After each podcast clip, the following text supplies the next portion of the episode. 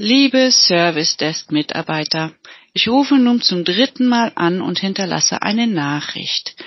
Die Nachricht hat folgenden Inhalt. Ich habe eure E-Mail erhalten, dass unsere Desktop-Telefone weggenommen werden sollen. Allerdings funktioniert das im Moment nicht. Und zwar, weil Björn sich in den Leitungen befindet. Björn wollte gestern Barbara und Ursina anrufen. Barbara, um ihr schon mal einen guten Start in die Weihnachtsvorzeit zu wünschen und Ursina, um sie vor Vermageddon zu warnen. Da ist ihm irgendwas aufgefallen, ihr wisst ja, wie der ist, Forschung und so weiter. Dann ist er in die Leitung gekrochen, nun ist er immer noch drin. Das heißt, wenn ihr jetzt das Telefon wegnimmt, dann versperrt ihr den Ausgang.